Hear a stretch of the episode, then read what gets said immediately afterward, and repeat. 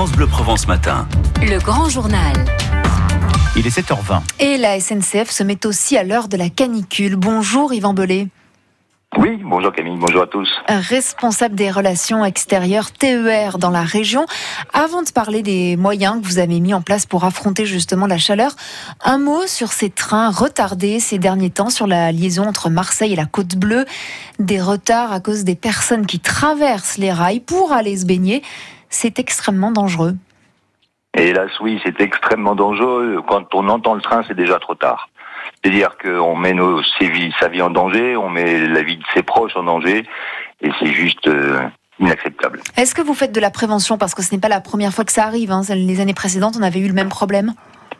Hélas, oui, on fait de la prévention tout le temps. On a de l'affichage dans les gares, on a des messages, on met une, enfin, il y a une opération sortez des rails où on, a beau malheureusement tout faire, mais j'allais dire, c'est comme euh, la prévention routière, on prévient et malheureusement euh, les actes euh, pour gagner quoi, cinq minutes et pour aller à la plage, c'est un peu c'est trop dangereux pour euh, prendre ce risque. Ouais.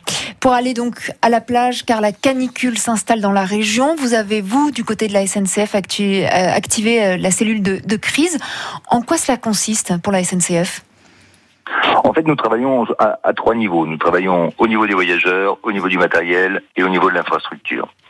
Concernant les voyageurs, on a des messages réguliers d'information, d'alerte où on demande à nos voyageurs euh, de s'équiper en bouteilles d'eau.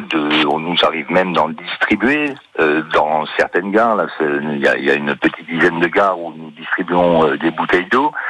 Et puis, on invite nos, nos voyageurs à être vigilants et bienveillants auprès de ses voisins. On a mis en place il y a quelques années un numéro de téléphone qui s'appelle le 3117 qui permet, quand on est victime ou témoin d'un acte de santé publique, eh ben, d'alerter. Euh, bien sûr, il y a le personnel à bord des trains ou à bord des gares, mais si euh, la situation le permet, ne permet pas, ou si le contrôleur n'est pas immédiatement disponible, à ce moment-là, on compose le 3117 et on donne l'alerte. Alors, il y a ça, et puis il y a la question évidemment que tous les voyageurs se posent et aimeraient avoir une réponse positive, c'est est-ce que la climatisation fonctionne bien dans tous les trains?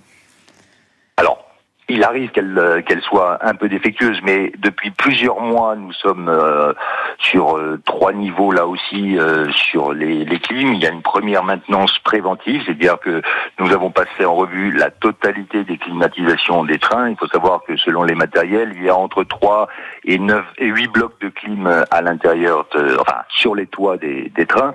Parce que c'est quand même tout de même assez angoissant. Par exemple, si un train tombe en panne, ne serait-ce qu'une demi-heure, par exemple, d'être dans un train sans climatisation. Ça, vous le comprenez, vous le savez. C'est peut-être aussi stressant pour vous. On, le sait. Bon, alors les, trains en panne, ça arrive, mais c'est heureusement pas la majorité des cas. Euh, la difficulté que nous avons sur les clims, c'est que ben, quand nous avons euh, des portes larges pour faciliter l'accès des trains et que nous avons beaucoup de voyageurs et que nous avons des arrêts assez réguliers, c'est-à-dire que le train part, il arrive en gare, il ouvre les portes, les voyageurs descendent avec l'air frais, les voyageurs montent avec l'air chaud le train repart, il a peine le temps de se rafraîchir, qu'il faut déjà qu'il s'arrête pour euh, refaire l'ouverture des portes. C'est comme si vous rouliez avec votre voiture, les fenêtres ouvertes et la clim à fond. Forcément, à un moment, la clim marche moins bien. Donc il y a un sentiment de... de moi, enfin, il n'est pas question de dire que les clims ne marchent pas.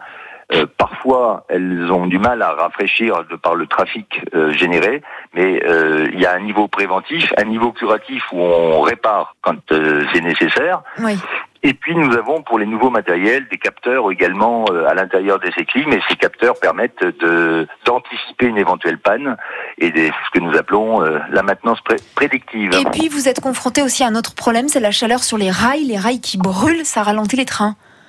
C'est ça, c'est ça. Euh, on a ça, c'est physique, le, le fer, euh, quand il est soumis à une forte chaleur, c'est-à-dire que, en gros, à partir de 45 degrés au sol, euh, le, les rails sont prisonniers du balastre pour qu'effectivement, quand le train roule, elle ne bouge pas. Mais le fait que ces rails soient prisonnières, c'est que quand la chaleur fait son travail, les rails se dilatent et elles ont tendance à vouloir s'allonger et elles sont retenues par l'ensemble du dispositif au sol et elle se déforme. Et comme elle se déforme, à ce moment-là, on réduit la vitesse pour euh, assurer euh, le, le transport en toute sécurité. Voilà donc la SNCF qui prend des mesures en cette période de canicule. Merci beaucoup Yvan Bellet, responsable des relations extérieures TER PACA. Merci, bonne journée. Belle journée. Interview à écouter hein, sur FranceBleu.fr. Il est 7h25.